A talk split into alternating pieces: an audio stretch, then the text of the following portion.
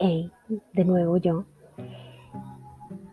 A partir de estos espacios se pretende establecer una comprensión acerca de el concepto que implica para la educación el aprendizaje cooperativo.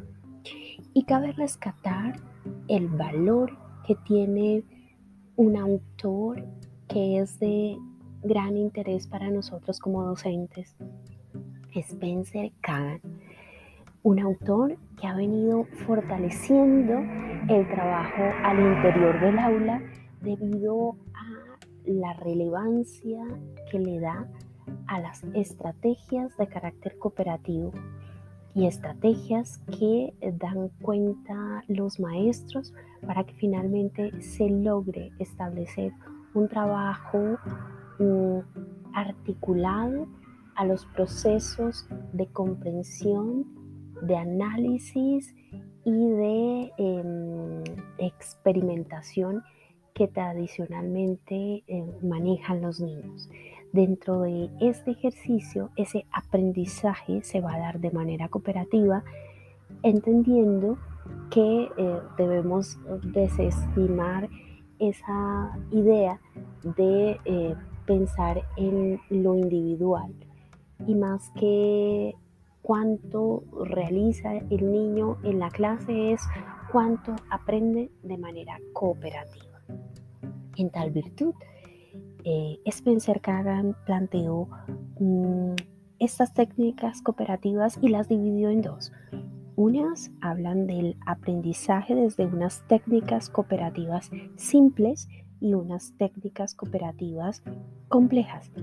Esas técnicas cooperativas simples son las que mm, nos permiten identificar que podemos aplicarlas a lo largo de toda una clase, de toda una jornada y que mm, podemos implementar o usarla todos los días en una clase.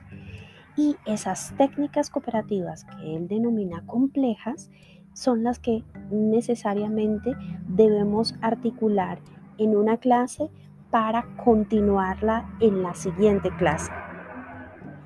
Mm, de tal suerte que para efectos de estas mm, comprensiones vamos a usar las técnicas cooperativas simples, esas que podemos abordar sencillamente eh, en una clase y que van a dar resultados durante lo que determina esa clase, sea en un tiempo de 90 minutos o un tiempo de 45 minutos, que es lo que usualmente eh, manejamos en una actividad eh, colectiva desde el curso en el que estemos. Así entenderemos a lo largo de varios eh, podcasts la importancia que tiene el aprender desde eso cooperativo, desde eso colectivo que nos ha venido mostrando autores eh, como Spencer Kagan. Créanme que para mí también fue una sorpresa encontrar este autor que no fue un autor que hubiese conocido a lo largo de, mi proceso eh, formativo, sino que se dio ah, a la luz de entender ese trabajo cooperativo como un ejercicio que implicaba eh, un trabajo, valga la redundancia, muy estructurado por parte del docente. Siempre que hablábamos de trabajo cooperativo empezábamos a hablar de Johnson y Johnson y siempre entendíamos desde la literatura que era casi que lo mismo hablar de trabajo cooperativo y de eh, aprendizaje cooperativo. Pero Spencer Kagan, a mí en lo particular, me dio la posibilidad de identificar una clara diferenciación entre lo cooperativo como trabajo del docente y lo cooperativo como aprendizaje del estudiante. ¿sí? Y en muchos momentos entramos a debatir el concepto de lo colaborativo y lo cooperativo, pero fue a partir de lo que estableció Spencer Kagan y desde empezar a ahondar más en su propuesta, como fui comprendiendo aún más las diferencias entre estos conceptos y estas formas de abordar el aula y lo que compete particularmente al docente. Entonces empecé a entender ese cambio de paradigma educativo. Y ese cambio de paradigma implica algo que planteaba Spencer eh, en, sus eh, estructuras iniciales y es hablar que mientras el mundo a su alrededor cambia, los centros educativos no lo hacen, al menos no con el valor eh, que implica cómo enseñamos los docentes. En los eh, centros educativos, esas prácticas eh, educativas o formativas o académicas o pedagógicas se han mantenido resistentes al cambio. Y frente a esa resistencia, el maestro se observa siempre muy tradicional. Y aunque queramos especular eh, y generar otras formas de aprendizaje en el aula, al final, dadas las respuestas propias de los estudiantes, terminamos siendo muy tradicionalistas. Entonces, eh, donde quiera que vayamos, eh, sea en lo rural, en lo urbano o en lo público, o eh, en otros escenarios, sí es importante como entrar a mirar eh, cómo estamos realizando nuestro ejercicio académico, mm, cómo lo estamos haciendo. Y pues creo que esto es el valor sustantivo que nos genera Spencer Gaga. Esas estrategias responden a una necesidad sentida en el aula. Y una necesidad es identificar eh, cómo nos volvemos monótonos en nuestro ejercicio o simplemente eh, nos vamos por la fácil, que es eh, generar un, documento y ponerlo a, a conocimiento de los estudiantes. ¿Cómo puede el docente diseñar y enseñar eh, elementos que son complejos si no lo hace de manera cooperativa? Dentro de este planteamiento, el problema fundamental es el seguir considerando como mm, unidad básica el procesamiento de aprendizaje desde lo individual.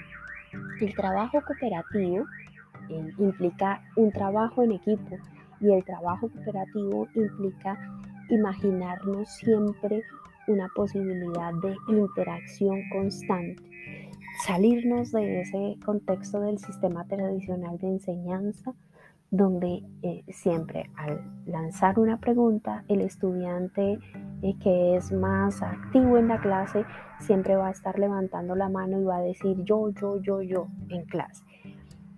Y ese sistema tradicional que implica mirar al niño desde su propia capacidad y no en juego con las otras capacidades que tienen sus otros compañeros. En un sistema que introduce el trabajo en grupo, implica organizar y reproducir eh, una situación mm, donde los estudiantes siempre serán unos los líderes del grupo y tomarán la palabra y la vocería siempre y eh, otros manejarán un bajo perfil.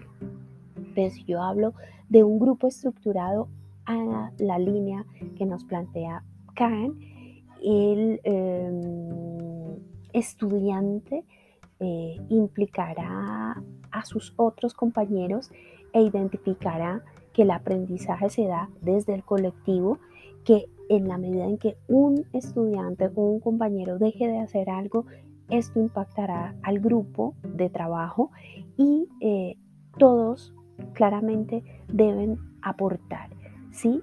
Frente a esa situación de aprendizaje. Entonces, ese aprendizaje implica una interdependencia positiva, una responsabilidad individual, una interacción simultánea y una participación equitativa o igual. Y creo que esos son los detonantes que nos llevan a identificar elementos claves dentro de esa estructura CAD. Esa estructura CAD eh, nos habla de unas bases y unos logros. Esas bases son la gestión en el aula que parte del maestro, pero que también es interdependiente con lo que pueda generar cada uno de los niños y niñas en el aula y desde el colectivo. Esa individualidad sumada al colectivo. Esa enseñanza agradable para los niños que le permite movilizarse.